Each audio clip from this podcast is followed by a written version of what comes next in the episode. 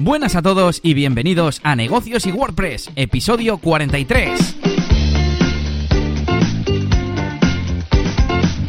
Buenas de nuevo, una semana más. Bienvenidos a este nuevo episodio de Negocios y WordPress, este podcast en el que hablamos de cosas relacionadas con pequeñas empresas, autónomos, cómo conseguir clientes, cómo darnos a conocer a nuestros potenciales clientes y también de marketing digital, principalmente con WordPress, analíticas, plugins, programación, un montón de cosas relacionadas que hablamos aquí cada semana.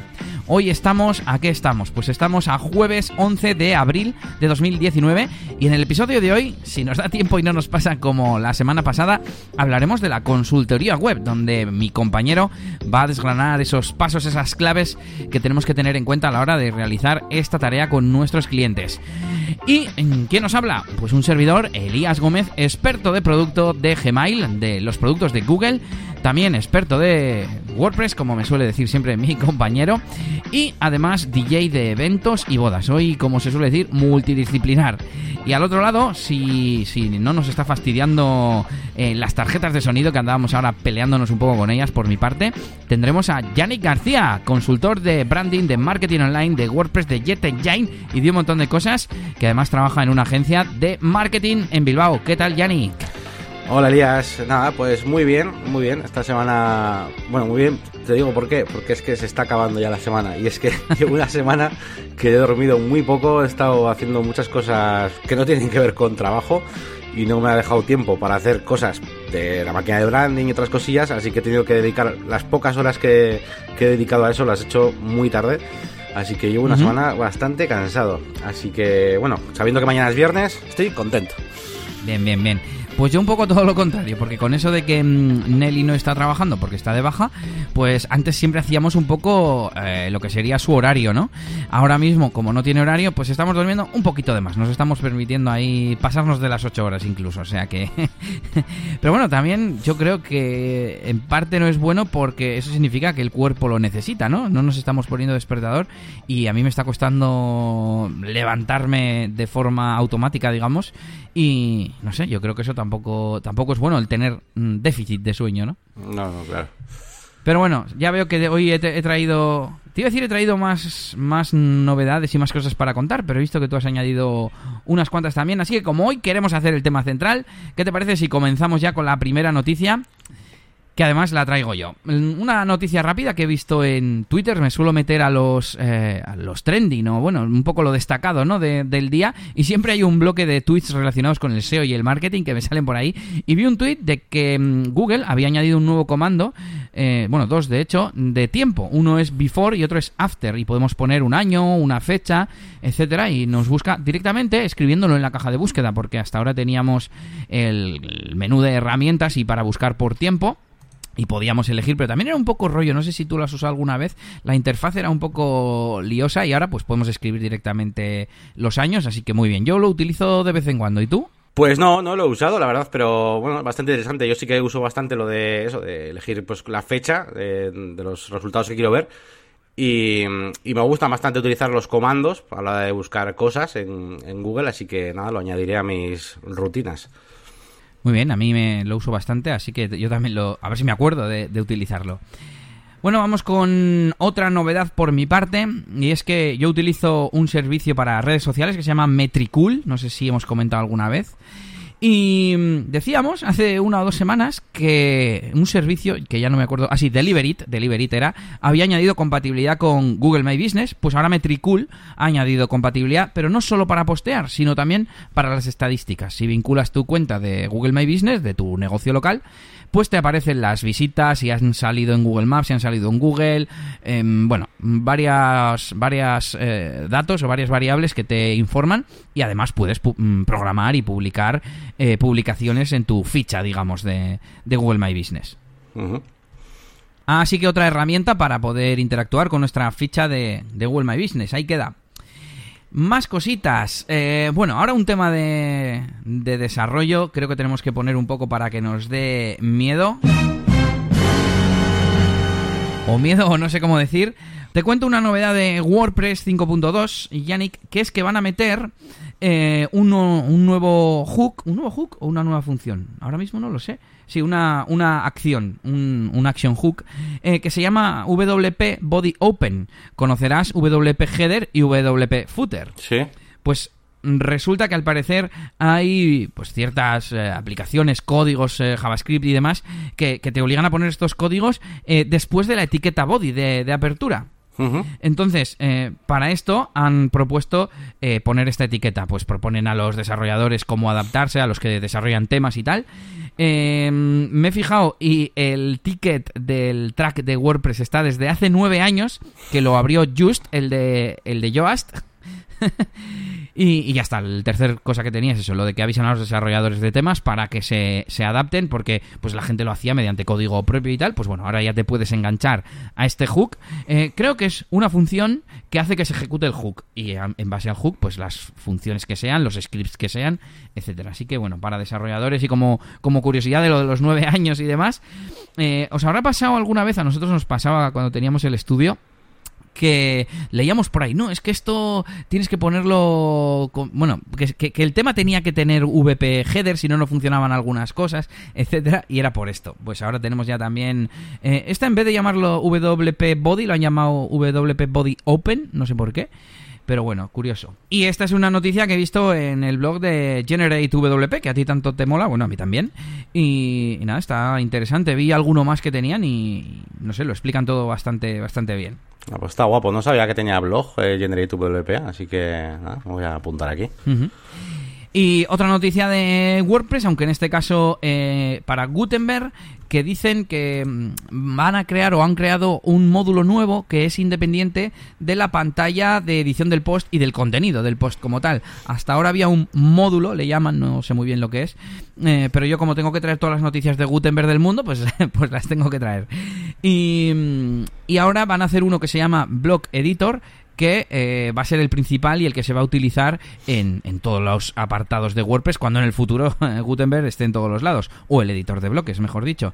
Eh, para, para los para el editor de post pues se comunicarán no y, y el módulo editor se ha quedado como un componente para leer la información del objeto post y rellenar pues cuando tú rellenas el, e- o sea cuando se carga el editor se rellenan todos los campos por ejemplo no se rellena el contenido se rellena el título si estás editando me refiero y no creando uno nuevo y sin más, bueno, como, como curiosidad o nota así sobre, sobre Gutenberg para hoy. Y te toca a ti ahora contarnos algo que está ojeando por encima, pero mejor cuéntanoslo tú. Pues nada, esta semana, pues ya, como os digo, eh, tampoco he hecho muchas cosas de la máquina de branding. eh, así que bueno, mm, tengo sobre todo algunas anecdotillas del, del curro. Eh, pero bueno, eh, la única noticia, por así decirlo, es eh, que he estado siguiendo pues de cerca todo el tema este que hemos hablado el otro día, de que si em, eh, ponían sugerencias el jetpack y todo eso. Y casualidad, pues eh, a- cuando se anunció la versión nueva de WooCommerce, que iba a salir, bueno, de hecho no sé si ha salido ya hoy o ayer o no sé cuándo ha salido, y mm, iba a salir con sugerencias del marketplace de mm, ciertos plugins. Parecía lo que, lo que dijimos en el otro episodio sobre Jetpack. Y la cosa es que se han quejado, se ha quejado bastante la comunidad y demás, así que han vuelto a, mm, digamos, a actualizar eh, lo que lo que iban a poner como versión definitiva y han, colocado un botón para activar o desactivar estas estas vamos estas sugerencias, ¿no? Los marketplace suggestions que, que llaman. Y nada, pues una cosa un poco un poco curiosa. Cu- Claro, yo las le- yo las, le- las leí en orden. Primero leí eh, cuando lo fueran a poner, que dije, ostras, pues al final sí que parece que la gente se va a sumar a, a hacer esto. Eh, pero bueno, por lo visto ha habido bastante empuje de la gente porque no les gustaba la opción. Pero bueno, como ellos también han defendido que puede tener pues bastante sentido, sobre todo si ellos van a defender que lo hacen bien, ¿no? Y que tampoco es eh, promocionar cosas porque sí, pues bueno, han decidido poner un botoncito para activar o desactivar estas, estas cosas. Así que bueno, la nueva, la nueva versión de WooCommerce, entre otras cosas, pues vendrá con, con este marketplace desactivable. Lo he estado mirando un poco por encima las noticias y me había parecido que era igual que lo, que lo otro. Al fin y al cabo, tanto WooCommerce como Jetpack son de Automatic, Sí. así que yo creo que hay aquí una, un paralelismo claro, ¿eh? Y bueno, pues decía, um, he leído por encima el artículo y como que uno de los de WooCommerce decía que, um, que bueno, que al fin y al cabo el marketplace no es solamente de Automatic, que está abierto a, um, a, a otros desarrolladores que estén verificados o no sé cómo ponía, pero es que estamos en las mismas del otro día, ¿no? O para todos o para nadie. Es decir, tendría que ser una API general donde todo el mundo pueda meter ahí sus extensiones. Claro, es el eterno dilema entre abrirse, ¿no? Entre apertura y, y control, ¿no? Así que yo creo que de momento, al igual que la semana pasada, para, para los de WooCommerce y Automatic. ¿Y qué más tenemos, Yannick? ¿Qué más noticias tenemos? Pues la- Uh, tienes tú un montón. Sí, te a decir sigue, que, sigue. que la, la última noticia, digamos, eh, así, que, que de hecho no la veo aquí las tarjetas, básicamente es que mm, eh, Sensei, que es, bueno, es una plataforma e-learning para WordPress, un plugin, que es un plugin de pago, eh, pero eh, su versión 2, pues ha sacado, eh, bueno, una versión como gratuita, por así decirlo, porque está en el repositorio de GitHub y lo leía en, en ayuda a WordPress, me parece que lo he leído. Y bueno, pues eso, decían que, que, que en la página de GitHub podéis encontrar la versión 2.0 gratuita. Eh, además pone, me refiero a gratuita, pone en el, en el, blog de notas, donde viene un poquito todo el tema de la licencia, todas esas cosas, ya sabéis, pues pone que esta versión 2.0 pues es gratis simplemente y que eh, en principio recibirá actualizaciones.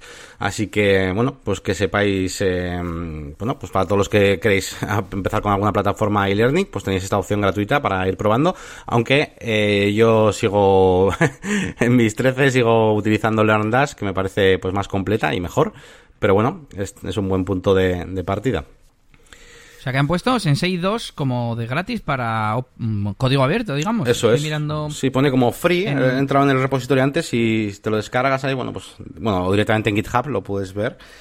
Y, em, y pone free, free versión. Yo he buscado WooCommerce Sensei y he ido a la página principal, vamos, a donde lo venden. Y claro, no pone la, mm, la, la versión. Que, ah, mira, hay un version history, hay un changelog. Claro, pone que aquí la última es, según el documento, eh, 1.12.3. Y claro, la que han puesto gratis es la 2. Ujú. O sea que encima es, más- la gratis es más nueva. Eh, Sí, es como la futura. Es como, de hecho, eh, sí, sí, es la nueva. Es, es la última. De hecho, cuando si tú tienes el panel de control, que lo he probado antes, eh, que tenía alguna web por ahí con Sensei, no, me- ni siquiera me salía para actualizar la, a la 2.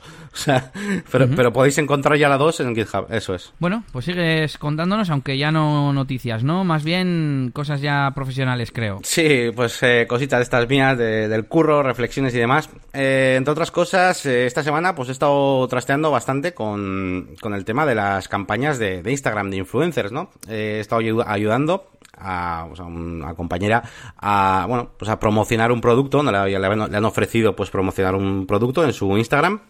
Y, bueno, yo, yo que no soy un poco novatillo en estas cosas, pues me he interesado bastante y he estado un poquito ahí haciendo seguimiento a ver cómo, cómo funcionaba todo este tema. Y me ha parecido que en este caso en concreto pues no salía, no salía a cuenta, por lo menos bajo mi punto de vista. Entonces bueno, venía aquí a compartir un poco contigo y con todos los que estén escuchando el podcast, pues cómo, cómo ha salido esto de la campaña Instagram y también por si conocéis, eh, pues yo qué sé, o casos parecidos, a ver cómo lo gestionáis. En este caso en concreto se trataba de anunciar un, un producto, ¿vale? Un producto de una, de una página web, eh, y los requisitos que básicamente pedían era subir una story en, pues en tu Instagram con, sobre el producto, es decir, hablando sobre él y diciendo pues que está muy bien, que lo podéis encontrar de oferta, porque es una oferta de, de un tiempo limitado, etcétera. Habría que, había que mostrarlo también eh, en un vídeo, capturando la pantalla de la página web, y eh, también, el, digamos, el anunciante quería que se le enviara pues una captura de, de tus, de tus analíticas de Instagram para poder elegir el día más puntero eh, para ti. Es decir, si tú los jueves es el día que más lo petas en Instagram, pues ese es el día que, ten- que tendría que ser esa publicación, ¿no? Esa story. También solicitaban que, que sea el primer story del día y además, eh, que el usuario se man- o sea, que tú te, te mantengas activo durante todo el día. Claro, te imagino, pues eso, para que si la gente sigue publicando cosas o lo que sea, pues para que tú vuelvas a subir y haya más posibilidades de que te vean, de que vean esta historia, ¿no? Activo publicando más cosas, sí, ¿te refieres? Eso es, sí, sí, más cositas en, Instagram que no, para que la gente le vuelvas a salir y se meta a ver tus historias y demás y así puedan ver, pues el, el primer story, ¿no? Este del día. Así que bueno, estos eran los requisitos. Eh, y las ganancias, es decir, lo que pagaba la empresa eran 35 euros. Eh, y además no había un envío de producto gratis para, para ti, ¿no? Para, para el influencer. pero bueno, eh, yo como, ya como también un poco novatillo y también me interesaba, pues yo a esta persona pues le, le he animado, ¿no? He dicho, porque al principio dudaba, ¿no? Un poco, pues también, no sé, entre todas las cosas que haya que hacer, las conversaciones que ha habido, no sé qué y demás, es como 35 euros casi se te han ido en conversaciones ya, para, con todo esto, ¿no? Y WhatsApp y un montón de cosas. Pero bueno. En tiempo de gestión, como solemos decir. Eso es. Pero bueno, vamos a hacerlo, pues, pues para aprender un poquito cómo va y tal.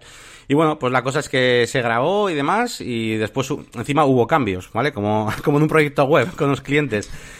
Eh, cambios con cosas nuevas que no sabíamos. Pues, por ejemplo, eh, oye, no, no, que la, fotografía que quiero que se vea de la web no es esa, es en la que sale la, tienen como una foto, una composición con el mismo producto en todos los colores. Pues quiero, en vez de que estés tú pasando cada foto para que se vea cada producto de un color, no, saca la foto donde salen todos de todos los colores y que esté al menos tres segundos. Y luego la parte central de la web, mm, pásatela y vete directamente a la zona de las valoraciones, tal.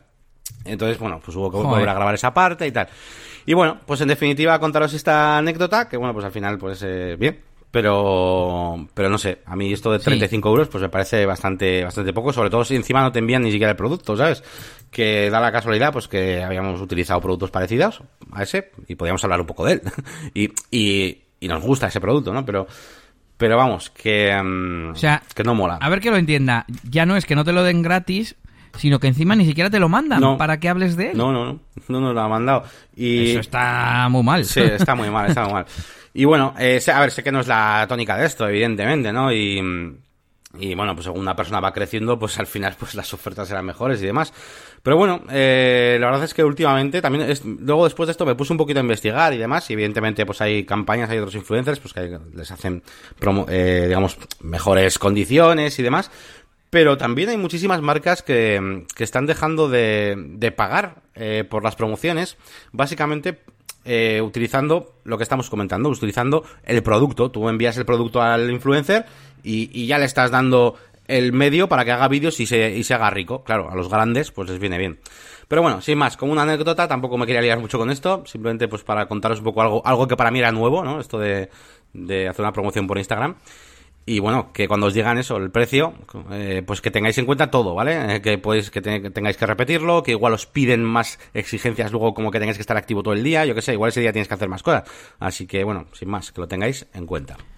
Bueno, yo te iba a decir que no me parece mucho dinero, estoy acordándome, yo he tenido varios años en la página web de DJ de discoteca em, un banner chiquitín, chiquitín, y me pagaban, creo que eran unos 300 euros al año, y yo no tenía que hacer nada. ¿Vale? Tener el banner ahí, punto. Eh, luego te iba a decir respecto a la cantidad que pagan, también, pues obviamente alguien que empieza o alguien que tiene pocos seguidores, pues no podrá exigir mucho o no, no, no generará mucho impacto. Pero claro, no sé cuántos seguidores tendría esa persona. Veo más cositas por aquí para contarme. Venga, venga, venga.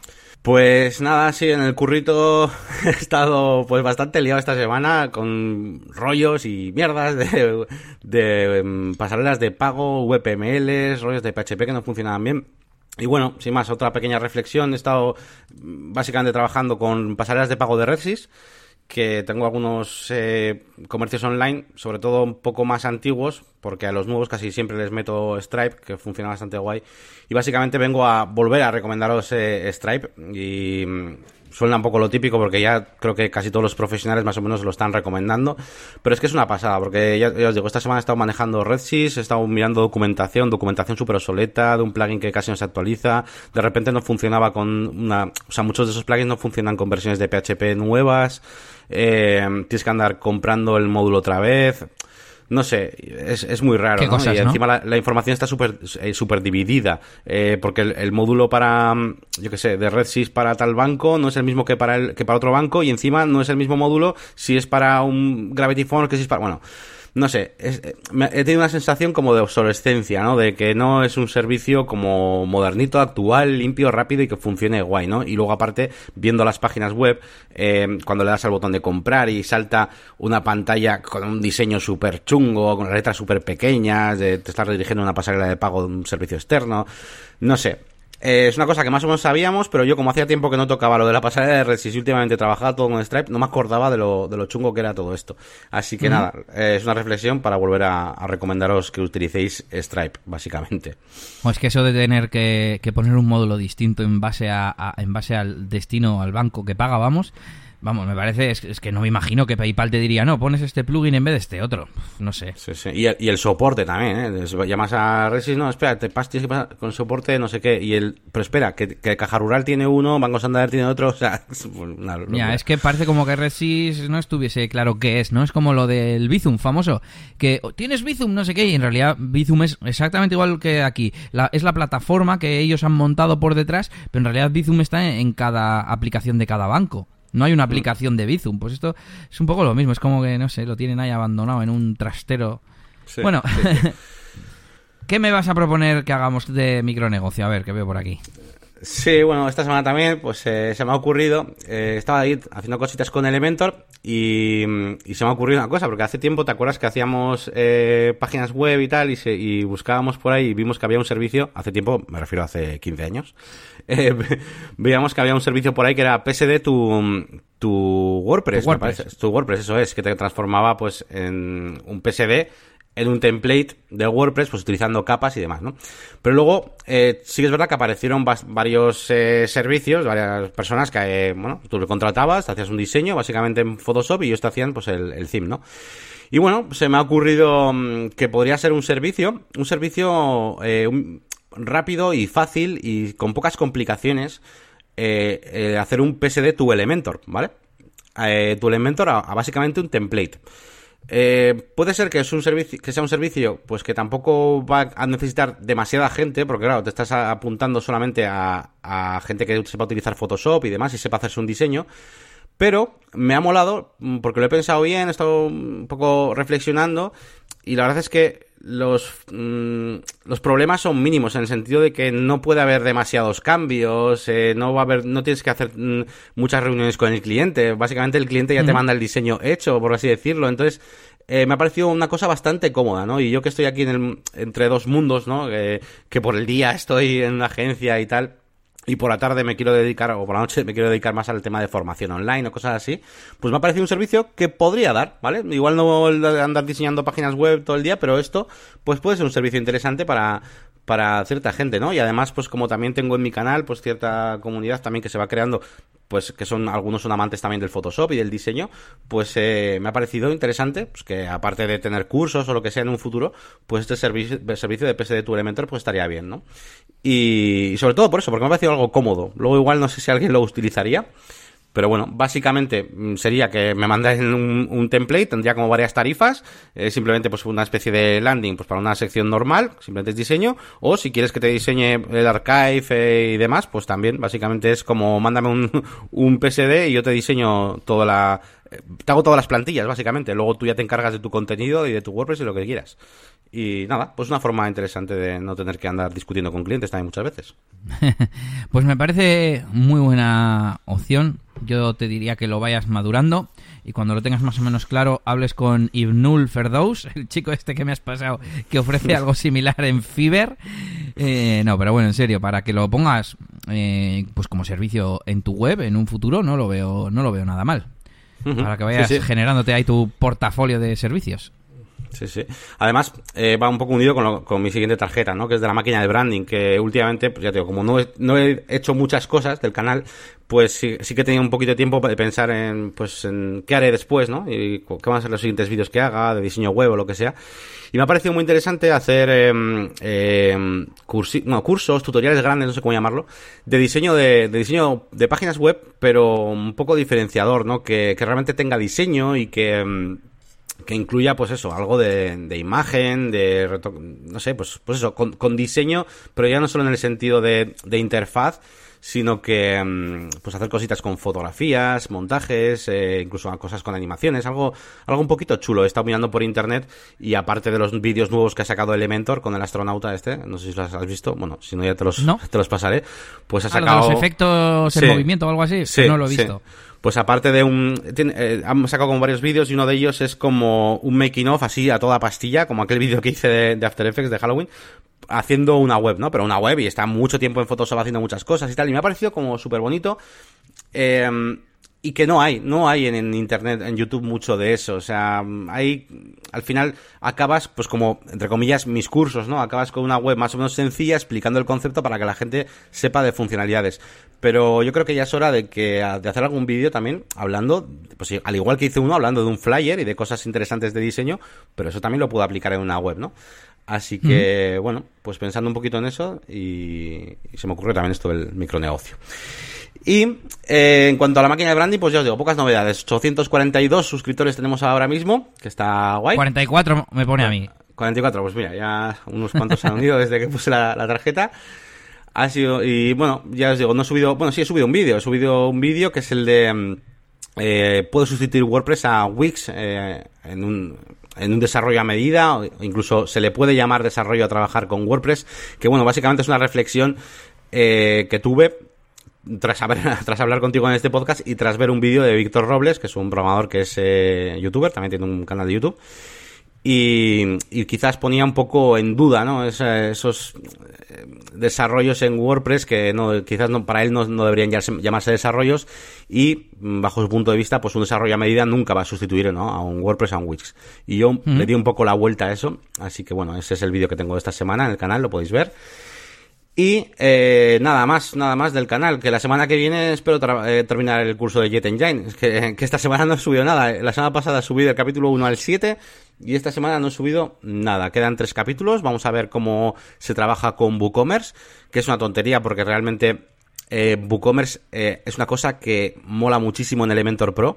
Me recuerdo a mí mismo hablando de que no estaba preparado Elementor para trabajar bien con WooCommerce, pero ya lo arreglaron y se puede hacer de todo, así que no te hace falta ni Jet Engine casi ni nada.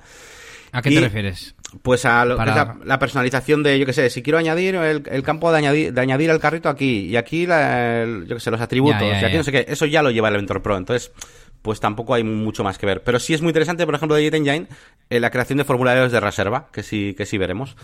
Uh -huh. Y luego pues quedaría el capítulo final, ¿no? Que siempre suelo hablar pues de otros add-ons, otras cosas, eh, un poquito así. Y nada, Por pues, ejemplo, eso. dime, sí. Eh, se me está ocurriendo de lo de WooCommerce, eh, los productos variables, ¿no? Pues cómo se muestra, por ejemplo, los colores de la camiseta. Eso lo puedes personalizar para que en lugar de ser un desplegable sea otra cosa. Por ejemplo. Mm, ¿O eso no? no, hasta ese, hasta ese nivel no. Hasta ese nivel no se puede. Eh, te, iba, a decir que hay un plugin de, de CrocoBlock que es el Boo Builder. Pero ni siquiera ese tiene tanta personalización. O ahora mismo yo no conozco un personalizador de cosas de WooCommerce más pro que el que viene en Elementor Pro. ¿Vale? Uh -huh. no, no, tiene. Entonces, sin más. Pues... Pero vamos, que al menos te deja personalizar elementos que pertenecen a, pues, a una ficha de producto de WooCommerce, ¿no? Es más o menos. Eso es, me... eso es. Pero bueno, como el curso uh -huh. de Jet Engine, básicamente supongo que lo centraré en extender los campos de, de, un producto, ¿no? Que para eso sí nos puede servir Jet Engine. Y, e incluso, por ejemplo, hacer los archives, ¿no? El diseñar de cómo, cómo se ve cada elementito dentro de un archive. Eso también es interesante y no lo podemos hacer sin Jet Engine. Sí, de los listados. Eso es. Ok, pues te voy a contar yo cositas. He estado haciendo cosas en la página de DJ de discoteca, donde tengo puesto un plugin que se llama No Future Posts. ¿Para qué? Porque, pues, pues hace yo muchos años, no sabía tanto como ahora, y para poder tener eh, las fiestas futuras publicadas en la web, eh, claro, yo lo que hacía era ponerle la fecha del post como que fuera la fecha de la fiesta. Y si yo pongo una fecha de mayo, el post tenía fecha de mayo y lo que hacía era programarse, no se publicaba. Pues bien, hay un plugin que se llama No Future Post que lo que hace es que, esos posts se salgan como publicados en los listados, etcétera, etcétera. Total, que dije, bueno, mmm, no, espera, sigo contando. El problema vino cuando, utilizando el plugin Kewe Posts, que es el plugin este que te hace como una especie de buffer de, de post, ¿no? Te autoprograma los posts. De repente eh, dije, ah, pues esta publicaba, ¿qué estaba publicando? Yo creo que alguna canción, porque también tengo fichas, un custom post type de canciones, ¿no? Y estaba publicando unas cuantas y dije, jo, yo no quiero que se publiquen, porque también salen eh, luego publicadas en redes sociales. Y yo decía, no quiero que salgan las cinco, por ejemplo, a la vez publicadas mañana. Quiero que se vayan distribuyendo, pues, pues utilizo el plugin este, el Kewe Post. ¿Y qué pasó? Que salieron al día siguiente publicadas. ¿Por qué? Porque el plugin No Future Post hizo que se publicaran, ¿vale? Aunque tuvieran fecha, fecha futura como tal. Vale, total que dije, ¿esto qué voy a tener que hacer? Sí que quiero desde hace un tiempo poner un campo personalizado eh, para, para las propias fiestas, ¿no? Para que se ordenen por ese campo. Cosa que ya he hecho, ya lo he programado y si entras a la agenda, pues salen ordenadas por ese nuevo campo y ya puedo... Mm, eh, puedo, por un lado, podría quitar el plugin de No Future Post, porque ahora la fecha de, de publicación es la del momento en el que lo publique y no me hace falta hacer cosas raras y yo le puedo poner en el campo personalizado de fecha una fecha futura. Eh, podría quitar este plugin y, eh, y, podría empezar a usar el que Posts en, los otros custom post types. Pero eh, lo desactivé y mm, resulta que a pesar de haber cambiado las fechas de algunos de los posts no salían, o sea, hace algo más el plugin, no tengo muy claro, tengo que mirarlo mejor. El caso es que lo que te quería contar es que estuve mirando plugins de estos. y hay varios que, no había mucho, ¿eh? Me, miré plugins que incluso tenían más de 10 años. Y el mejor es el que yo estoy utilizando, que no se actualiza desde hace 3 años, eh, pero no tiene opciones para elegir el custom post type. ¿Vale? Para al menos poder elegir que el, tipo de post al que afectan sea el que yo quiero, no a todos los de la web. Mm, mm. Que yo tengo 7 8 custom post types entre sesiones, discotecas, fiestas, eh, las propias entradas, etcétera y te permite excluir eh, o post o categorías a través de IDs, que tienes que escribir el ID a mano en una caja. Bueno, un poco lío. Otra que se llama The Future is Now, que es como, como el anterior, pero ni siquiera tiene opciones de nada. Y otro que se llama Future, que tampoco tiene opciones, pero al menos eh, te permite tener un widget de calendario en el que se incluyen los post futuros y también un menú en el que si añades una categoría, por ejemplo, comida, imagínate que tienes una categoría en tu blog que se llama comida, y tienes post futuros, pues te deja eh, que, a ver, como lo digo, sí, cuando estás haciendo un menú, añades la categoría comida al menú, cuando pinchas en esa categoría, el listado que se carga incluye los post futuros. Y si no, no. Bueno, entonces, eh, al menos sirve de algo, ¿no? Puede que alguien que nos esté escuchando le pueda servir en algún momento. Y por último, encontré un plugin que se llama WP Scheduled Post, que es un plugin que sirve precisamente para programar posts, para tener una agenda y tal, pero que tiene una opción que te permite decir que este post que estoy publicando, aunque sea fecha eh, futura, se pueda publicar ya. Lo malo que es a nivel individual de cada post. Entonces, bueno, es una cosa intermedia que no podría, que podría también servir eh, a alguno de nuestros oyentes. Y nada, pues ahí quedan todos esos plugins que estado mirando esta aventura, que seguiré trabajando en ello. A ver si consigo saber qué hace exactamente el, plugin que tengo. Porque claro, lo quité y de repente todo lo que tenía se me dejaba de mostrar, todas las fiestas. No sé, no me acuerdo ahora muy bien qué pasaba, pero lo tuve que volver a poner y, os lo contaré por aquí.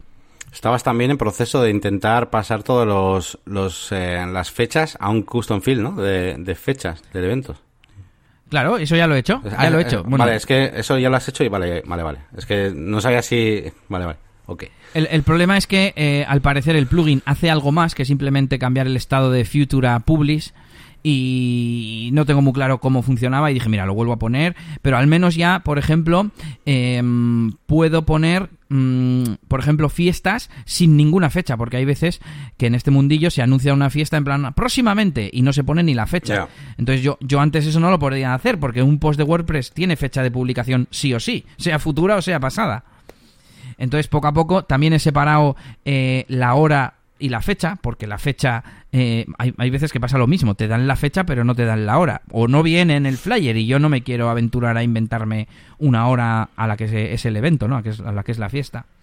Y poco más, hice, fue, fue muy guay, mm, estuve trasteando... Mm, nada, con como siempre, cuatro líneas de código para copiar la fecha del post que era la fecha de la fiesta, al campo personalizado automáticamente y nada, pues en un momento se copiaron todas las fechas mediante código. Ahora me falta hacerlo con las con las pasadas para poder ordenar, porque claro, yo luego seguiré ordenando por mi campo personalizado y las pasadas quiero que se ordenen también. Pero bueno, y seguimos con más cosas. Esto lo había llamado Plugin Fighter, no me acordaba, porque los dos plugins se pegaban, el QE-Post y el No Future Post. Y ahora eh, nos vamos ya con DJ Elías. Mm, básicamente, la semana pasada compré dos micrófonos y no me funcionaba ninguno de los dos. Yo tenía un juego de micrófono inalámbrico eh, con su receptor, que es una cajita con una antena, y con el emisor, que es el micrófono. Y pues a base de dejárselo a los invitados de que se caiga de tal, se rompió el micrófono, ¿no? Creo que ya había contado algo por aquí. Bueno, pues compré uno nuevo de mano para ese receptor que funcionase en la misma frecuencia, llamé a la tienda y me dijeron que funcionaría sin problemas. Y uno de petaca eh, con diadema a lo Justin Bieber, a lo Madonna, para Sí. los más viejunos. Y, mm, y ese tampoco me funcionaba. El de mano no me funcionaba, de repente abro la tapa de las pilas y me fijo que pone una pegatina y la en la pegatina venía la frecuencia y no era la frecuencia del producto que yo había elegido, que incluso en la caja venía la que yo había elegido. Pero el micro al parecer mm, es de otra frecuencia. Digo yo, si viene una pegatina que es de otra frecuencia. Y el otro me hacía un ruido, no sé por qué no funcionaba y dije, a la mierda. También te digo que como tenía pensado comprarme un micrófono mejor, eh, el micrófono que compré de mano era, digamos, de gama baja, y el otro también, como era una prueba, yo nunca he utilizado esos micros y no sabía si me iba a gustar animar con un micro de diadema o qué, también cogí de gama baja. Así que nada, los he, los he devuelto y me he comprado uno bueno esta semana, espero que me llegue a tiempo para la boda que tengo mañana eh, o para cuando lo oigáis hoy, porque es el viernes. y, y nada, me he comprado un micro ya de, de marca buena, de... Bueno, 200 euros casi me ha costado. Pero lo importante es que es multicanal, para que si vas a un sitio donde tienen un micro que emite en, el mismo, en la misma frecuencia, puedas cambiar y no tengas interferencias, que eso es muy, Claro. muy importante. Y por último, así relacionado con equipamiento y tal, eh, hemos renovado las, las pegatinas eh, y hemos hecho nuevas para tener. Las pegatinas que yo tenía puestas en los altavoces porque ya habían sufrido un poco algún golpe y tal del año pasado y además las he puesto más grandes para que, para que destaquen bastante. Bien, bien. Eran pequeñitas, sí. Bueno, bueno, pequeñas, a ver, claro, es que es un, altavoz, es una cosa, ¿sabes? Grande, que la puedes, Sí, no, además la puedes pequeña. llenar, o sea. La cosa es que no es plana la parte frontal de mis altavoces y pues no tiene mucha superficie donde poner, pero aún así lo hemos puesto más grande porque aunque no se vean los rabitos de la J de DJ o de la L de L hacia arriba, pues no me importa, ¿no? Ya se ve bien.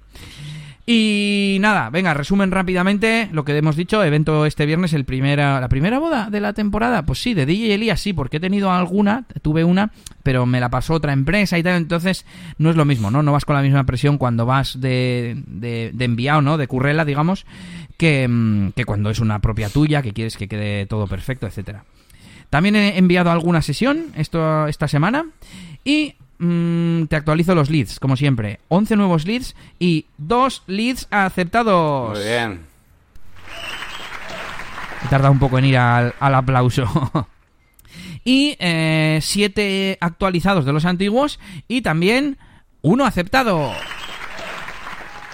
Así que bueno, aquello que hablábamos hace un par de semanas, parece ser que la cosa va mejor, mejor de lo que a mí me parecía, ¿no? Porque al fin y al cabo estábamos en marzo y ya tengo 13, 15, algo así de eventos cerrados y bueno, y bastantes en negociación que, que espero que salgan. Muy bien, tío. Si te gustan los podcasts, el 13 de abril tienes una cita en Urnieta. Acércate a la Casa de Cultura de Lecayo a las segundas jornadas de podcasting de Euskadi. Disfruta y descubre los podcasts que se realizarán en directo. Recuerda, el 13 de abril, Euskalpod 2019 en Urnieta. Más información en euskalpod.eus. Y seguimos, ya hemos terminado con las novedades de nuestros proyectos y nuestras cosas de programación y demás. Y nos vamos con negocios y feedback. Tenemos un montón de feedback hoy. Y voy a dejar a Yannick que lea el primero. No sé si lo tienes listo. Sí, los tengo aquí, aquí todos. Bueno, pues, Pues venga. Venga, pues nos decía Eroz en el capítulo 36 que hablábamos de tener una tienda online. Nos decía eh, que rodeamos mucho, que a ver si por favor podemos utilizar separadores de tiempo o dividirlo por trozos, que a ver qué tiene que ver Samsung con los DJs. Que- perdón, con los DJs no, a ver qué tiene que ver Samsung los- o los DJs con lo que implica tener una tienda. Así que, bueno, pues a ver, eh, nosotros intentamos hacer, eh, evidentemente, pues el contenido, mm, bueno, pues de, de lo que a nosotros nos atañe y más cosas que más nos gustan, que son los negocios y WordPress, pero evidentemente esto es un canal que no es eh, estrictamente formativo ni tampoco tiene una temática eh, divulgativa, por así decirlo, sino que, bueno, somos dos profesionales que nos hemos juntado a hablar, de ciertas cosas y de paso, pues os contamos qué tal nos van nuestros negocios, ¿no? Que al fin y al cabo son, los DJs es, es negocios Y en cuanto al tema de Samsung, pues bueno, pues la verdad es que somos amantes de la tecnología, al igual que yo me pongo a hablar también muchas veces de, videojuegos y de realidad virtual y cosas así, pues no, no lo vamos a poder evitar. Pero bueno, lo que sí te diría, Eroz, es que, eh, bueno, tenemos una estructura más o menos común en todos los, en todos los episodios, con lo cual, mm, bueno, pues ya sabes que a partir de la mitad de las novedades hacia adelante, pues vamos a hablar de cositas que nos pase pues ya en nuestros proyectos, ya más de trabajo, y que después, pues lo que, lo que es todo el tema central de todos los episodios tiene que ver o bien con negocios o bien con WordPress. Así que bueno, si por lo menos eh, pues te gusta esa parte, pues estamos, estamos contentos también. Sí, yo iba a decir un poco lo mismo, ¿no? Desde el principio definimos una estructura, quizás la haya llevado a engaño a Eroz, eh, pues el título, ¿no? Tú ves un podcast que se llama ¿Qué implica tener una tienda online? Igual te esperas que solo te expliquen de eso, pero si nos has escuchado en unos pocos episodios, ya sabes que al principio siempre comentamos un poco eh, las novedades de la semana, lo que nos ha llamado la atención o en qué hemos estado ocupados, intentamos que no se alargue mucho. Luego ya las novedades un poco de nuestro sector, como siempre hablamos de WordPress, de cosas de marketing o lo de hoy de, de Google, puede parecer una tontería, pero bueno, es un tema que, afecta al SEO y el SEO es parte del marketing, ¿no? Que es la mitad de nuestro, de nuestro podcast, el marketing basado en WordPress, ¿no? Mm. Y eh, bueno, mm, iba a aclarar pues que DJs hablamos porque es de nuestros proyectos. Si, mm, si miras en nuestra web, ya como curiosidad voy a entrar y todo, en, en la parte de quiénes somos, dice, si se quiere abrir, Vale, ya está. Si se quiere abrir, dice que somos Yannick y Elías, llevamos eh, tanto tiempo y tal. Nos dedicamos al marketing online y desarrollo web y queremos compartir lo que sabemos, lo que aprendemos y el progreso de nuestros proyectos personales. Entonces, bueno, pues el mío, uno de ellos es eh, DJ, así que eso los contamos aquí. Siempre intento dar una perspectiva de marketing y de negocios, pero bueno, no siempre hay algo interesante para contar. Y lo más importante de todo, Yannick, es que tenemos, seremos de los pocos podcasts del mundo que utilizamos los chapters de MP3. Así que si utilizas algún reproductor como Pocketcast, puedes saltar a la parte que te interese. Que te puedes saltar el principio, te puedes eh, volver a escuchar una parte que te haya interesado, porque cuando estás escuchando el podcast tienes un listado de las secciones que componen, que componen el podcast. Así que nada, Eroz, muchas gracias por tu mensaje, por tu feedback, porque así igual incluso mm, ahora utilizas esos marcadores y te saltas lo que no te interese y ya está. Eso es, además está muy guapo. Elías se le ocurra mucho a la hora de poner esos marcadores y va poniendo ahí pues las cositas. Así que nada, nada, yo te animo a que, a que lo utilices, que está, está guapo. Igual me extendí un poco con el Galaxy Fold, ¿eh? pero es el primer móvil plegable de la historia, había que comentarlo. bueno, nos vamos con Carmen, que nos ha dejado dos, dos comentarios. Voy a leer el primero que lo dejó en, en, el primer episodio, además, y dice, os he conocido desde la máquina del branding, abril 19, muy bien, Yannick. Y tras escuchar por primera vez el podcast 48, me he enganchado. 48. Mm, ha viajado al futuro ella también, ¿eh? Será el 38 o, así. Supongo. Dice, menos mal que me quedan... Eh, el 42 igual. Que me quedan más de 40 por escuchar. O no podría aguantar la espera de dos semanas. He tenido que irme al 1 para ponerme al día. Os felicito por la idea, los buenos contenidos y el dinamismo. Por fin he encontrado un canal que me acompaña en el trabajo, en el bus, en el coche. Además me viene genial porque tengo que modificar la web principal de mi curro con cierta urgencia y estoy aprendiendo mucho. Lo dicho, enhorabuena. Pues muchas gracias a ti, Carmen, por tu, por tu mensaje, por tu comentario. Nos alegra que te mole el podcast y como siempre decimos, pues a difundirlo por ahí en el súper, a tu jefe, a tu familia y también en internet si quieres puedes. Eso es, y si ya sabes que vamos, que puedes preguntarnos lo que quieras eh, para ver si te podemos ayudar. Como dices que tienes que modificar la web de, tu curro, pues bueno, pues si mientras vas en el coche, pues te, hablamos y te damos alguna solución, pues aquí encantados para que para lo que quieras, vamos. Y sigue Yannick con el otro de Carmen. Bueno, pues Carmen ha seguido avanzando y nos comenta en el capítulo 42, que hablábamos de cosas de WordPress, y eh, nos dice, me aparecen los custom post type hasta en sueños, desde que vi los vídeos de Yannick. Estoy con DJ Elías, voto por ese vídeo de las contraseñas con el plugin de Jet y Elementor. Es lo que andaba buscando para mis publicaciones de fotos. Bueno, pues de nuevo muchas gracias Mira por, bien. por tu comentario. Y bueno, sí, sí, claro, es que he estado últimamente subiendo pues muchas cosas de, Custom Post Type, aparte del curso que hice de Elementor, pues también con el Jet Engine, al final los Custom Post Type es que para mí ya hoy en día son un obligatorio, Así que mm, es normal que sueñes con ellos, pero bueno, poco a poco ya te irás acostumbrando y ya lo verás como si fueran páginas, da igual, los custom post type. Y, Yo tuve una época que estaba muy, muy obsesionado, ¿eh? todo lo convertía a, custom post type, a veces de forma excesiva, ¿no? Me acuerdo de aquella web que hicimos con unas tarjetas en la home y que yo dije, vamos a hacer que sean dinámicas, como tenían un título, un contenido y tal, pues lo hacemos con custom post type. Y claro, nunca se cambiaron, ¿no? Podía haber sido una portada estática tranquilamente. Pero bueno, está, está curioso. Y nos vamos con el último de nuestro amigo Enric, que también en el episodio 42 nos decía, hola de nuevo, espero que os vaya muy bien la semana. A la pregunta de Yannick sobre Multilingual Press, para mí es la mejor forma de mantener un sitio con múltiples idiomas. No suele dar problemas y además no afecta tanto al rendimiento de la web. Da un poco más de trabajo la configuración que otras opciones de multilenguaje, pero creo que te ahorras problemas en el futuro. Os dejo una charla sobre el tema en la WordPress Barcelona, nuestro sitio en varios idiomas fácil y sencillo. Yannick, ahora te toca probarlo. Un saludo y feliz semana a los dos. Pues muchas gracias, Enric. Esperamos que haya sido una feliz semana para ti. Y antes de que Yannick intervenga, que sabe un poco más, yo voy a decir que a mí eso de usar. Eh, bueno, recordamos que Multilingual Press eh, se basa en utilizar el, multi, el multisitio, esta capacidad que tiene WordPress de tener varios sitios web con una única instalación del, del sistema, ¿no? De WordPress. Entonces, a mí, claro, eso a mí siempre me ha parecido que, y si, por ejemplo, lo más sencillo, y si quiero las dos cosas, si quiero multilenguaje y multisitio, que tengo dos sitios por cada sitio, que son, los, bueno, dos, o los idiomas que tengamos, si tengo inglés y español, por ejemplo, que tengo para, vamos a suponer que son blogs de, un, de departamentos de, de una empresa o de una universidad. El departamento de historia tendría dos sitios diferentes, historia en e historia es, no sé, un poco raro.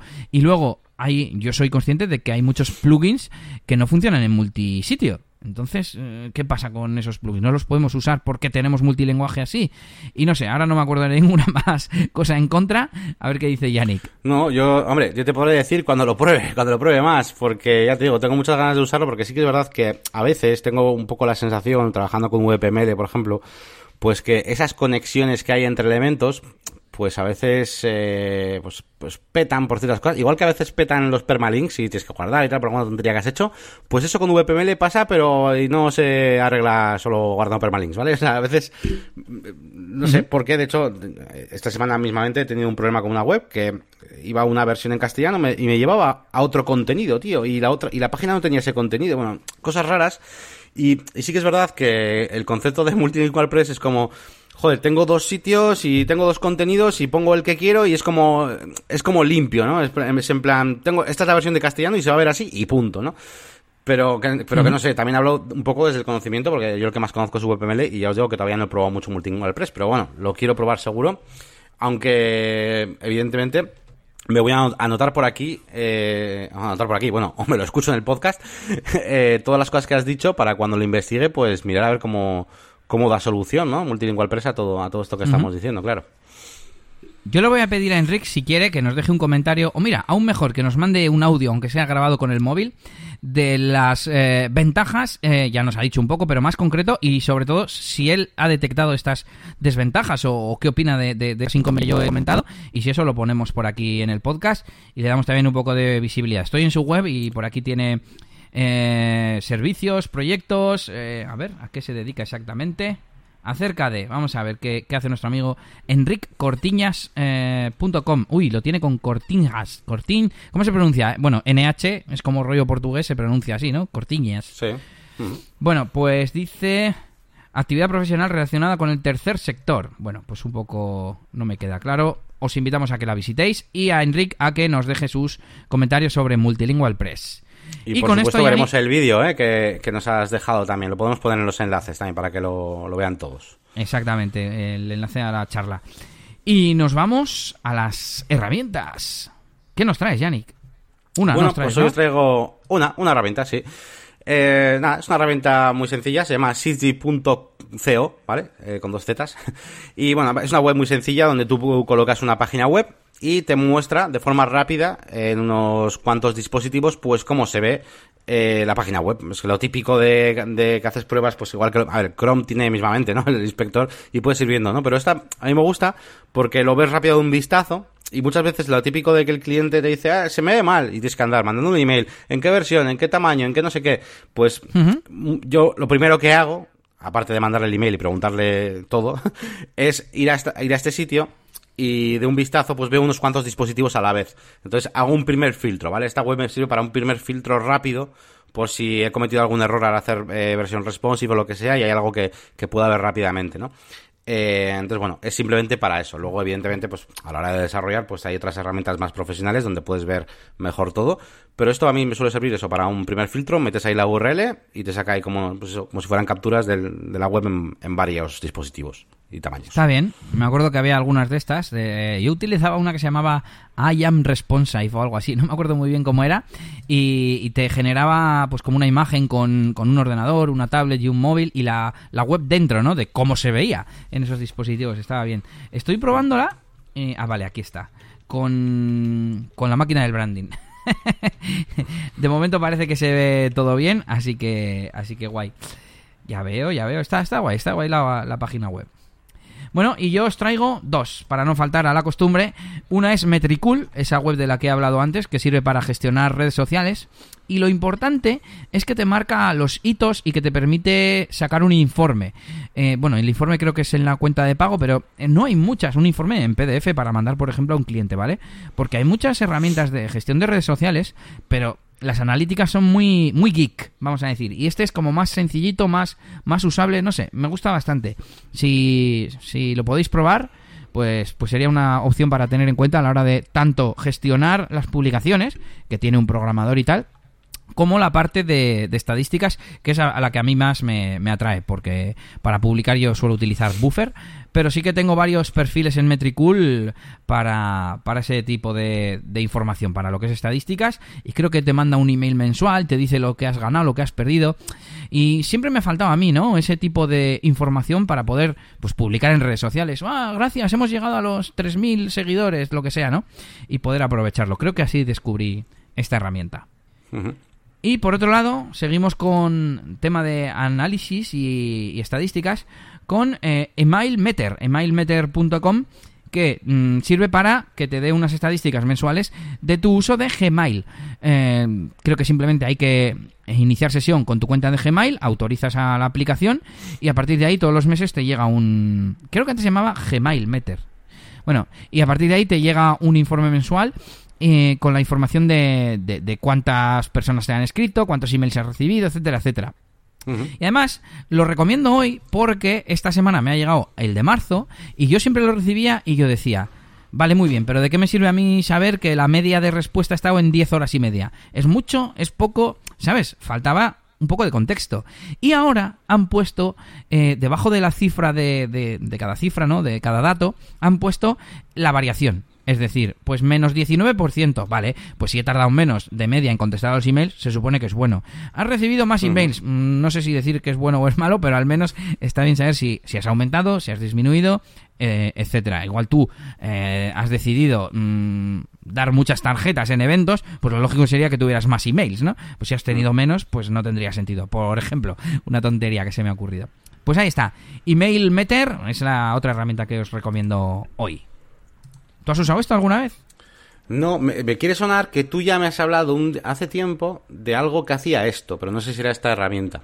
Eh, pero no, no lo he usado nunca, ¿eh? Hmm, puede ser. Eh, por ejemplo, Joan Boluda la, comenta de vez en cuando y, yo decía, pero ¿esto para qué, para qué sirve, no? Y bueno, ahora que tiene este otro, eh, este otro dato, digamos, el cambio, el porcentaje de cambio, pues me parece mucho más útil. Y nos vamos a regreso al futuro. Y tú dirás, ¿regreso al futuro de qué? ¿De qué? Si no hay nada por ahí. Pues he resucitado una tarjeta que era tuya de la semana pasada, ¿no? Sí. El tema de proteger los términos etiquetas, categorías o de una taxonomía personalizada con contraseña. El caso típico es el de un fotógrafo, ¿vale? Alguien que eh, publica álbumes quiere que sean privados, pero no por cada mm, post que publica, porque eso se puede hacer con WordPress, proteger con contraseña, sino imaginémonos, no sé, pues que es para eventos de un hotel y el hotel pues quiere tener eh, siempre acceso a todos con una única contraseña, ¿no? Entonces tú al hotel le haces una, una categoría, vamos a suponer, que se llame con el nombre del hotel y le pones una contraseña contraseña. Y Yannick quería que al entrar a esa categoría saliera protegida, ¿no? Digamos, y no se viera ninguno de los contenidos. bueno, pues he hecho, he hecho una pequeña investigación. He probado el plugin que veo, que te dejé aquí. Y lo malo que tiene ese plugin es que mm, funciona solo con categorías, creo. No funciona, por ejemplo, si te quieres hacer tú una taxonomía personalizada, que sería lo suyo. Y que además eh, es una contraseña para todas las categorías. Tú puedes proteger tres categorías, las tres con la misma contraseña, con lo cual no, nos sirve. Bueno, eh, pues eso, he hecho un poco de investigación. Una parte ha sido la del plugin este. No he encontrado ningún otro. He buscado por todos los lados y no hay, no hay. Eh, hay, por ejemplo, uno para proteger el sitio completo, para que la web entera esté protegida por una contraseña. Y lo único que he encontrado eh, útil ha sido un tutorial de Pippin Williamson, que es el de Easy Digital Downloads, el de Restrict Content Pro y el de alguno más que ahora no caigo. Eh, afiliates, algo de afiliados creo que tiene. Y tenía un tutorial que al parecer era de pago en su día porque es de 2011, creo que era. Un tutorial de cómo hacerlo por código. Al final deja todo el código y yo lo he, lo he puesto en, en una especie de plugin y me ha funcionado. Así que esa sería la forma, la forma de hacerlo. Él lo que hace es em, proteger, eh, poner una contraseña, guardarla y a la hora de mostrar el listado de post sí que se ve el listado, pero cuando entras al post o al álbum de fotos en este caso, eh, te sale para la contraseña y no se ve nada, ni el título, ni la fecha, ni la imagen destacada, ni nada. En el caso de que quisiéramos proteger también el listado de álbumes, digamos, ¿no? Cuando estamos en el listado del término de, la categoría, eh, pues en los comentarios le decía a la gente, jo, pero se ve en, el listado. Y decía, bueno, pues sería con este código. Otro decía, jo, pero me fastidia la vista previa. Mm, sí, bueno, sí, eso, no se ve, no puede ser la vista previa. Bueno, pues con este otro código. Y por ahí abajo en los comentarios hay para cacharrear. Claro, todo muy artesanal, todo mediante código, incluso el, campo de meter la contraseña es código, ¿sabes? No utiliza eh, Advanced Custom Fields ni nada. Pero bueno, por ahí te podría, te podría servir, aunque igual sería un poco lío, depende de... no me acuerdo para qué proyecto era. Si no, eran eh, básicamente galerías de fotos, lo que yo quería... O sea, eran ciudades, por así decirlo, y dentro de cada ciudad había galerías de fotos de los eh, las excursiones que hacen pues los hijos de bueno pues una sí campamentos de verano por ejemplo sí, eso es eso es Vale, pues, pues bueno, yo os dejaremos notas, o sea, enlaces en las notas del episodio y yo incluso he hecho un, pequeño vídeo de nada, un minuto, de cómo funcionaba, no sé si lo has visto antes, eh, usando el código de, de Pippin y mm. funcionaba, o sea que bueno. Muy bien, muy bien. Y nos vamos, ahora sí, con nuestro tema central de hoy. No sé si llevamos ya más de una hora. En micronómetros sí, pero como vamos a cortar alguna cosilla, alguna, alguna equivocación. Pero bueno, nos vamos a, a ese tema central de hoy, que no es ni más ni menos que la consultoría web. Todo tuyo, Yannick, te toca. Bueno, pues eh, sí, básicamente vamos a hablaros hoy un poquito pues de, de cómo afrontamos un proyecto web desde la parte estratégica, antes de, empezar, que al final es la más importante, ¿no? Pues para que luego no... Mm, iba a decir para dos cosas, para que el negocio funcione, para maximizar eso, las posibilidades de que el negocio del cliente funcione de manera pues, online. Y también, también podéis eh, reducir los posibles eh, cambios, modificaciones y, problemas del cliente hacia vosotros, ¿vale? Porque eh, si conseguís eh, explicar mm, el porqué de todas las acciones que vais a hacer en vuestro desarrollo web al cliente, si lo conseguís explicar y él lo entiende y va todo en esa dirección, después, pues bueno, digamos que es muy difícil que el cliente tenga algo que decir en el sentido de que todo lo habéis hecho por algo, ¿no? Para cumplir unos objetivos. Así que en ese sentido también, también es bueno eh, pues que exista esta fase de consultoría, ¿no? Así que bueno, yo os vengo a contar un poco en qué, cómo, lo hago yo. Tengo una especie de, de pack, de pack, de paquete de consultoría con seis puntos que, que hago. No es una mega consultoría, ¿vale? Porque es eh, o sea, no es como para un servicio de consultoría por separado, que también estaría muy bien, pero yo normalmente lo utilizo dentro de un proyecto web, pues la primera fase es esta de consultoría y... Y bueno, creo que es un servicio bastante, que me ha quedado bastante mono, ¿vale? En el sentido de que eh, tiene lo, justo y creo que a todo el mundo le puede ayudar. Así que bueno, eh, la primera de las fases es la obtención de, de datos, ¿vale?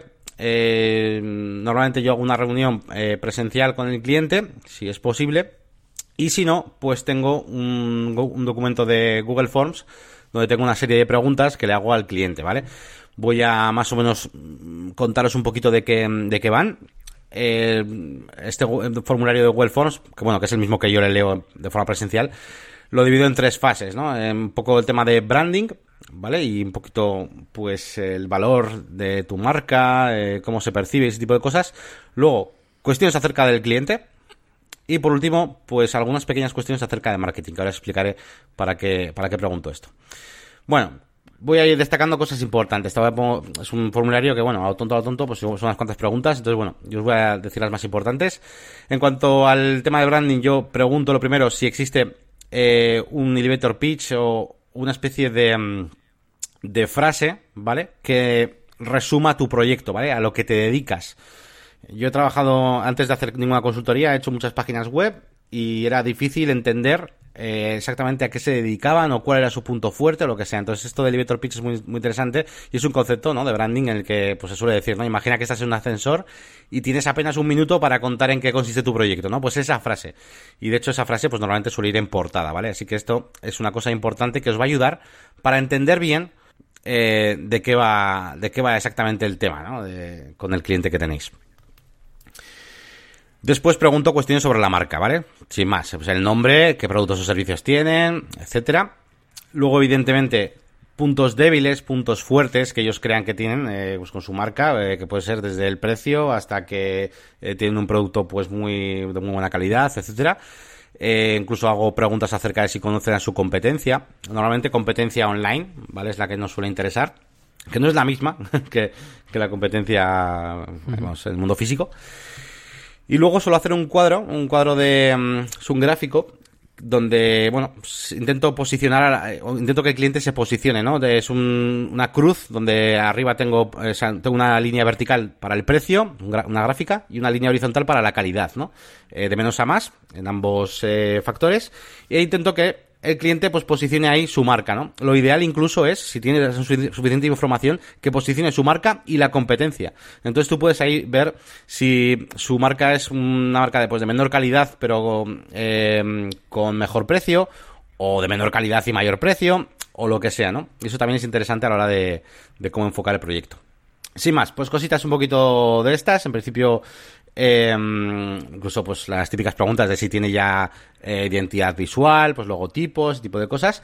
Y para mí, la más importante, que es eh, hablar de cuáles son los objetivos eh, a corto, medio o largo plazo. Es decir, cómo sabrás que estás teniendo éxito. Es decir, tú cuando yo te haga la web y lleves un tiempo ya con ella, ¿tú cómo te vas a dar cuenta de que te funciona? Es decir, ¿tienes alguna idea de datos de beneficios que quieras? ¿Qué quieres? ¿Reconocimiento de marca? ¿Qué es lo que esperas? ¿Tener muchas reseñas? Em, ¿Aparecer en los medios? Eh, ¿Hacer alguna cosa súper así impactante? Entonces, esos pequeños indicadores son interesantes para saber cómo enfocar el proyecto, ¿no? Y qué secciones incluso tiene que tener luego. E incluso para incluso poder eh, ofrecerle más servicios también, ¿no? De cara a largo plazo.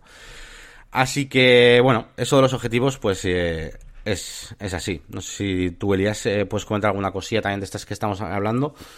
De... Mm, no, estoy de acuerdo en todo lo que has dicho. Siempre hay que empezar con las bases bien claras y así nos, nos ahorramos sorpresas después.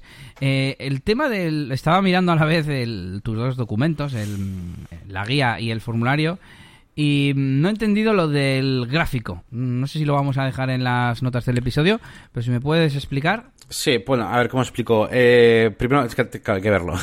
Es una que faltaría el nombre de cada cuadrante, ¿no? O algo así. Mm, el nombre de cada cuadrante. El nombre, no, eh, o sea, es un, son dos líneas. Eh, es que no sé cómo explicarlo a la audiencia. Ya es para que se posicionen ellos, ¿no? Eso es. Entonces tú marcas ahí con un puntito donde estás. Entre el, entre en esta zona, en esta zona derecha, ¿sabes? Entonces, pues, como como sí, son cuadrantes básicamente. A ver, luego tú evidentemente puedes jugar y acercar los puntos más, digo, si, si pones la competencia, ¿no? Pues puedes acercar mm. los puntos más hacia la izquierda, más hacia la derecha, más hacia abajo y jugar con calidad y precio, básicamente. Jo, pero ¿quién va a poner menos calidad, menos precio? Bueno, menos precio sí, menos calidad, más precio. Eh, pues, pues, puede ser. Yo he encontrado eh, negocios que, que, bueno, que digamos que no, es que depende de muchas cosas. Por ejemplo, si tiene un negocio que está asentado solamente por el tema de geográficamente y en su barrio no hay, pero luego en internet pues la competencia es distinta. Entonces, a veces juegan factores que son más raros, pero puede ocurrir, ¿eh? Puede ocurrir que haya menor calidad y mayor precio, por ejemplo. O sea, depende, ¿no? O sea, ya te digo, si los tienes centralizado en un negocio local, no, es no tienes muy buena calidad, pero eres el único de tu barrio, pues igual te puedes permitir tener un precio alto, ¿no? Entonces, bueno, a veces, a veces ocurre. Y, lo siguiente, bueno, esta primera fase es un poquito pues, acerca del branding de la marca. La siguiente fase de preguntas que hago, son tres fases, es acerca del cliente, ¿no? Intentamos averiguar qué cosas le puede interesar al cliente ver y demás. Eh, las típicas preguntas, pues, eh, para crear un perfil de cliente, ¿no? Eh, a qué se dedica el cliente, qué problemas puede solucionarle. Esto me parece una, una pregunta muy buena, ¿no? Eh, al final todo se trata, todos los servicios se tratan de resolver problemas y, hay que investigar acerca de, bueno, y tu cliente y cuándo, cuándo te compra y cuándo, cuando le pasa qué cosa es cuando busca tu servicio, ¿no? Eh, incluso la edad, eh, si son mayoritariamente de algún género, eh, yo sé, incluso en algunos casos, incluso el, nivel de medio de ingresos o el nivel adquisitivo que tienen es muy importante también para la apariencia, el diseño que tiene que tener la página, etcétera. Eh, que si, suelen adquirir servicios recurrentes o no, si van a comprar eh, más una vez o, no, también para intentar eh, explotar todo el tema de, email marketing, eh, newsletter y demás. Eh, y también, por ejemplo, una cosa muy importante es el tema del ticket medio, ¿no? De los clientes. Esto os puede servir incluso para vosotros para poder presupuestar mejor a veces ciertos, ciertos proyectos. Es interesante saber mmm, con cada cliente que tú consigas a través de la web cuánto dinero gana gana el, bueno, el empresario, ¿no? De la página web. Eh, porque eso es interesante saber, pues yo que sepa, desde la inversión que tiene que hacer, pues es decir, si con cada cliente gana 5 euros y tu web pues cuesta 5.000 euros, eh, 5, que no, sé qué he dicho. Si con cada cliente gana 5 euros y tu web cuesta 5.000, pues va a tardar mucho tiempo en rentabilizar eso, ¿no? Eh, entonces, bueno, pues es importante también saberlo. Y sin más, eh, y una última pregunta también interesante es, ¿estás contento con el tipo de cliente que actualmente consigues con tu marca, no? Más que buscar es conseguir. Es decir, mmm, hay muchas empresas que tienen clientes, pero me dicen que, mmm, que tienen, para que nos entendamos, si somos desarrolladores web, tenemos muchos clientes pesados. ¿Vale? Entonces está bien saber si, que, si tenemos que hacer un cambio de enfoque para que los contenidos no sean para todo el mundo, ¿vale? En el caso de desarrollo web, pues igual le orientamos para que su, su sección de diseño de páginas web no sea eh, mm, diseño de páginas web baratas en Vizcaya, por ejemplo, ¿no? Y sea algo más como eh, diseños profesionales a medida eh, o aplicaciones online, Sí. o algo más técnico, imagínate, ¿no? Es un ejemplo. Para que filtremos a ese tipo de cliente un poco más, entre comillas, basura, ¿no? Que el cliente no quiere. Entonces también es importante preguntar si está contento con los tipos de cliente que le llegan ahora mismo o, o si hay que cambiar eh, conceptos, ¿no? De la empresa. Me acuerdo de una anécdota que en su día eh, teníamos eh, algo así como páginas web y lo cambiamos a desarrollo web. Pero nos parecía que era muy técnico y lo cambiamos otra vez a páginas web.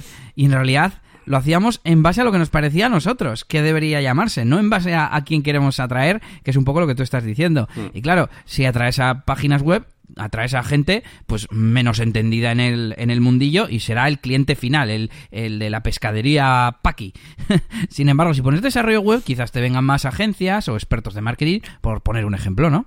Eso es. Hombre, por norma general te diría que, mm, que si lo llamas como tú cre- cre- crees que se debería llamar, es decir, desarrollo web, mm, a la larga, si te va bien, es mejor. Porque el tipo de cliente que te va a llegar va a ser más afín a ti y a tu forma Sí, de sí. hablar. Entonces, eso suele ser lo mejor. Pero a veces, cuando necesitas volumen, volumen de clientes y de visitas, pues necesitas llamarlo, pues como lo llame la mayoría, aunque esa mayoría, pues no sea exactamente tu tipo de cliente.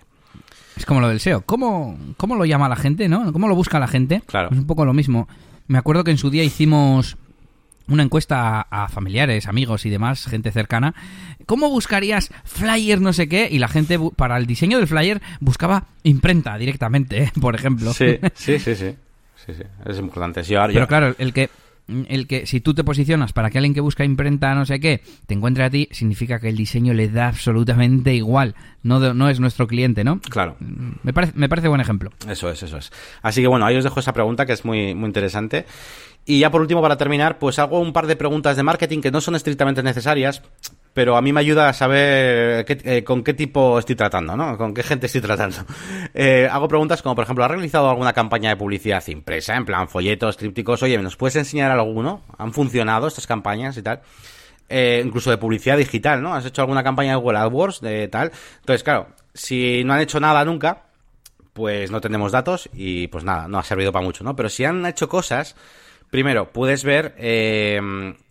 Qué, tipo de trabajo han hecho, qué tipo de diseños, qué tipo de, cosas, mm. de cosas está percibiendo la gente, ¿no? Igual hacen campañas ahí súper divertidas, Y, tiene, y, te das cuenta de que la empresa tiene un rollito ahí divertido, ¿sabes? Con el que tú te habías contado o lo que sea, ¿no? Porque muchas veces la empresa es de una forma, pero su publicidad es diferente, ¿sabes? Entonces, es interesante. Y, por último, eh, las, con las campañas de publicidad digital mola mucho cuando te dicen que se han hecho algo para ver los datos, porque ves que eh, puedes ver o sea, es decir, te, ahorras pasos que empezar de cero, ¿no? Eh, y, puedes ver dónde falló, si tuvieron pocos clics, si utilizaron mal keywords o lo que sea, ¿no? Entonces, toda la información que podáis en ese sentido, pues mola. Me está recordando eh, veo muchos paralelismos con, fíjate, con clientes de bodas, porque al fin y al cabo es lo mismo, ¿no? Muchas veces me, me, pasa que igual una pareja me dice, no, bueno, pero música, bueno, tampoco vamos a elegir mucho, lo que tú quieras. Y sin querer en la conversación empiezas a decir cosas y dices, ah, no, pero, pero de ese estilo prefiero que no pongas, eh, no sé qué. Y empiezas a, empiezas a, a tirar de, de, la cuerda, ¿no? Y va saliendo información. Y al final eso, se trata de, para que yo acierte en el producto que te voy a dar, aunque este caso sería para lo que tiene que percibir el cliente final, ¿no? no o sea, no tu cliente, sino el usuario, vamos a decir, el cliente de tu cliente, como se suele decir, eh, tengo que conocer primero. Y aunque tú pienses incluso que no tienes mucho que contarme, tienes cosas que contarme que me orientan. Eso es, eso es. Por eso eh, tú y yo muchas veces hemos hablado, ¿no? De evidentemente preferimos una forma de trato más... Eh, no sé cómo decirlo, que no sea tan presencial, ¿no? Presencial o en directo y demás, pues el email, ese tipo de cosas. Pero en estos casos, eh, la reunión presencial a mí se me hace muy necesaria porque tienes que tirar de la cuerda. Porque a no ser que tengas un, hables con un departamento de marketing o, o realmente con alguien que controle, y habría hablado con clientes que, vamos, con email y preguntándoles todo y me respondían todo que flipas y súper bien y me mandaban ahí, vamos, estudios, análisis de todo. Pero hay mucha gente, sobre todo, pues, empresas más pequeñas o que no, que no, que están iniciando, que tú les preguntas a ver cuál es su cliente, su perfil de cliente y pues no, no saben y tienes que andar tú tirando de la cuerda. Entonces, bueno, si hacéis esto, que sepáis que no, que, que, vais a tener que hablar con el cliente, ya sea, incluso por teléfono, por Skype, como sea. Pero si queréis toda esta información, ¿vale? Eh, seguramente tendréis que hablar con ellos de forma presencial. O en, directo, vamos. Y nada, pues esta es un poquito la parte más, bueno, más larga, digamos, de esta explicación, porque básicamente es un poquito la, la consultoría. Y a partir de aquí ya empieza nuestro trabajo con estos datos que hemos obtenido.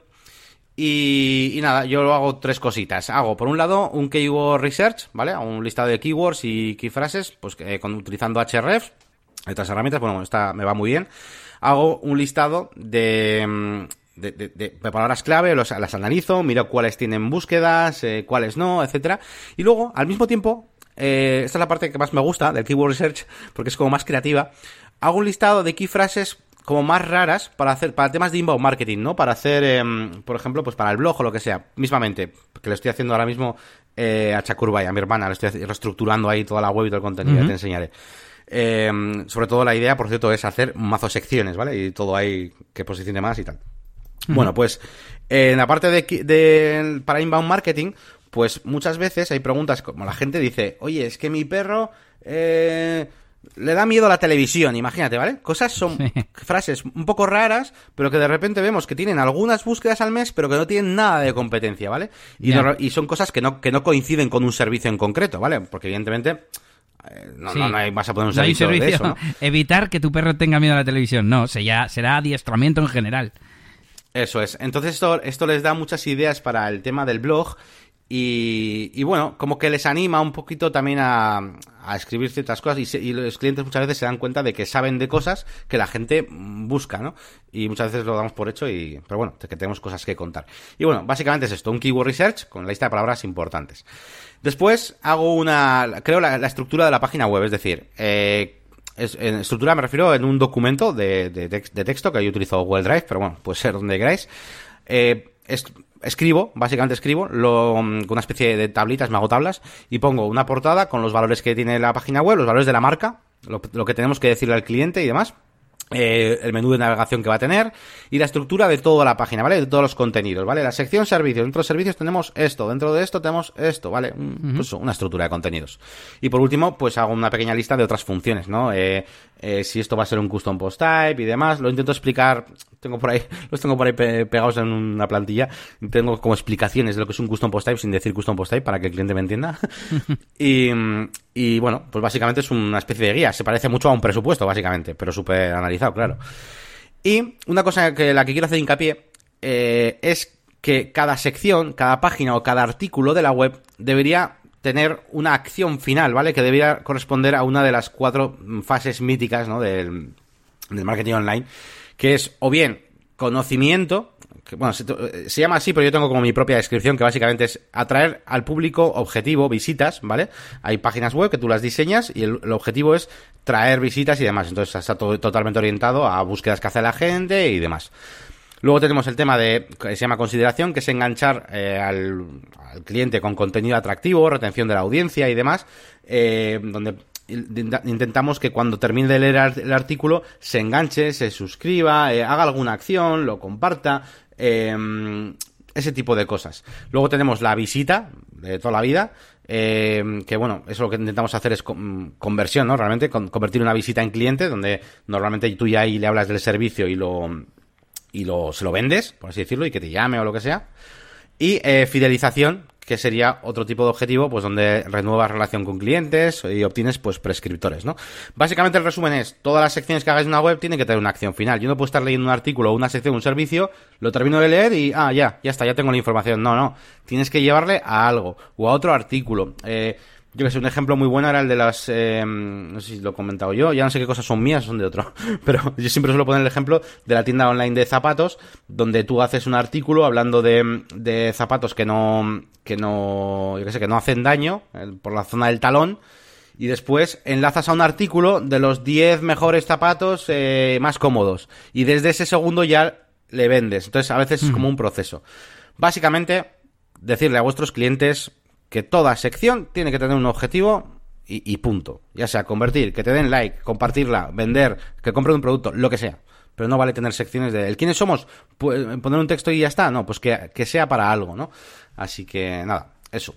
Entonces, con esta estructura web se crea cuando merece la pena, porque sí que es verdad que todo esto lleva tiempo, entonces muchas veces sí que es verdad que no hago un wireframe, como tal, un wireframe visual, pero cuando merece la pena y es un proyecto tocho, pues solo hacer un wireframe visual de todas las secciones, de lo que tiene, como hemos comentado en nuestro episodio, de que hablábamos un poquito también de esquemas, pues también se puede hacer con alguna herramienta de estas parecidas, porque al final es, es como conceptual, yo no quiero que vean diseño, ¿vale? Es simplemente qué tiene dentro cada cosa. Y ya por último, hago un presupuesto, ¿vale? Con todo esto, hago el presupuesto, y esto es el truco, esto es el truco, esto de aquí es la primera fase del desarrollo, que yo la incluyo, digamos, dentro de... Mm, yo, yo le hago sentir al cliente que está dentro ya del proyecto, ¿vale? Pero realmente hay como dos pagos, dos fases, ¿vale? Donde la primera es esta consultoría. Realmente, si luego piensas, son dos cosas sueltas, ¿no? Porque, porque sí. Pero bueno, yo para que, yo sé, para que vea que estamos empezando y para que vea la importancia y para que no lo vea como un servicio opcional que me puede coger o no, yo lo vendo como que es la primera fase ya del proyecto. ¿Vale? Aunque realmente es un pago por separado, porque como os digo, hago un presupuesto. ¿Y cómo lo vendo? Lo vendo de forma que, que yo le digo al cliente que yo me adapto a, a, cualquier presupuesto que él tenga, dentro de unos límites, ¿no? Pues eh, por abajo, ¿no? Pero bueno, a partir de, de la cosa más básica que podéis hacer, yo me adapto. Yo tengo aquí la lista de todo lo que necesita tu página web. Incluso muchas veces te digo, oye, tu página web perfecta sería así, con esta estructura que yo he creado y costaría X, en 2.825 euros. Ahora bien, este es el presupuesto. Si quieres que me adapte a otro presupuesto, yo eh, voy quitando y poniendo cosas, tengo aquí tus valores, tengo lo que tengo que transmitir. Al, al, fin y al cabo te puedo hacer hasta solo la portada, pero va a cumplir con objetivos, porque como hemos dicho, cada sección de la web tendrá un objetivo. A más dinero te gastes, más grande será tu web y más eh, ventas puedas hacer, eso es, captando a diferentes públicos. Pero con poco dinero, pues te puedo hacer menos secciones y captar a un rango de gente más pequeña. Igual merece más la pena una landing page con objetivo que una web con cinco o seis secciones puestas al tuntún. Oh, por supuesto, claro, claro, claro que sí. Sí, sí, sí. De hecho, muchas veces eh, me dan ganas eh, de de coger y, servicios que tienen muy guapos los clientes, esto es típico que te dicen, ahí no me acuerdo un ejemplo, pero venden muchas cosas y una de ellas es como la que más venden siempre, ¿no? Y es en plan, hazte una landing de esto, ¿sabes? Y llámalo en botas de montebaratas.com, ¿sabes? O lo que sea que sea el producto, ¿no? Y dan ganas, dan ganas. Y eso, básicamente es un poquito ese resumen. Luego, evidentemente, creo un informe con todo esto. Eh, claro, yo he dicho que hago el presupuesto. Luego creo un informe que tiene la obtención de datos, el keyword research, la estructura de la web, el wireframe y el presu. Todo eso va en el informe final que entrego al cliente. Y básicamente ese, es un poquito el proceso que, que hago yo, de momento. Sí, de hecho, le sirve para, si no, yo qué sé, si tu presupuesto no cuadra, irse a otro que sea más barato o que se lo haga su sobrino. Eso es, eso es. Yo muchas veces hasta les, digo, no sé si a veces me ha venido vino mal, pero a veces les digo, si es que lo más importante es esto, esta parte de aquí. Esta es donde yo te voy a dar realmente mi valor y mi experiencia. Un desarrollador, un programador lo encuentra hasta bajo las piedras, en cualquier lado, pero un tío que te diga exactamente cómo tiene que ser tu web para que vendas, pues es más complicado. ¿Sabes? Eh, les intento eh, centrar, ¿no? Porque la mayoría de gente no, no, entiende la parte de la consultoría que es tan necesaria, ¿no? Eh, entonces, bueno, pues solo, solo decir eso. pero sí, sí. Pues muy bien, espero que os haya quedado claro, o al menos cómo lo hace Yannick, y decir cómo se hace pues una consultoría. Al final lo más importante es recabar información y luego con esa información hacer una pequeña estrategia, ¿no? A seguir y presentarse al cliente para que, bueno, a poder ser, se quede con nosotros y no se vaya con el sobrino y, espero que os sirva y por supuesto os invitamos a que nos deis vuestros comentarios, sugerencias o lo que sea sobre esta guía de consultoría web que hemos ido explicando. Me acabo de dar cuenta, Yanni, que antes me he confundido y hemos hecho el regreso al futuro antes de tiempo, porque tocaría ahora. Pero bueno, ahí ha quedado hecha también esa sección. Y con esto nos despedimos hoy. No sé si queda algo por ahí, Yannick. Pues no, nada más. Eh, agradeceros a todos los que comentáis en nuestro podcast. Que, bueno, la verdad es que en episodios como hoy, que tenemos cositas para hablar de vuestros comentarios, pues nos gusta mucho para poder así, pues, esa, interacción ¿no? que, buscamos. Así que nada, agradeceros a todos y por supuesto que sigáis compartiendo este podcast con toda la gente que conozcáis que le gustan los negocios, WordPress eh, y Samsung también. Samsung también, eso y nada, dejadnos vuestro feedback en negocioswp.es y que visitéis nuestras páginas web, eh, branding.com sobre todo buscarle también en YouTube, la máquina del branding, a Yannick, y mm, podéis visitar también eliasgomez.pro, que últimamente no hago más que publicar resúmenes semanales, pero bueno, también está interesante. Y si os casáis o tenéis cualquier evento, eh, djelias.es. Y con esto nos despedimos, Yannick. Saludito a todos y hasta el siguiente episodio. Agur.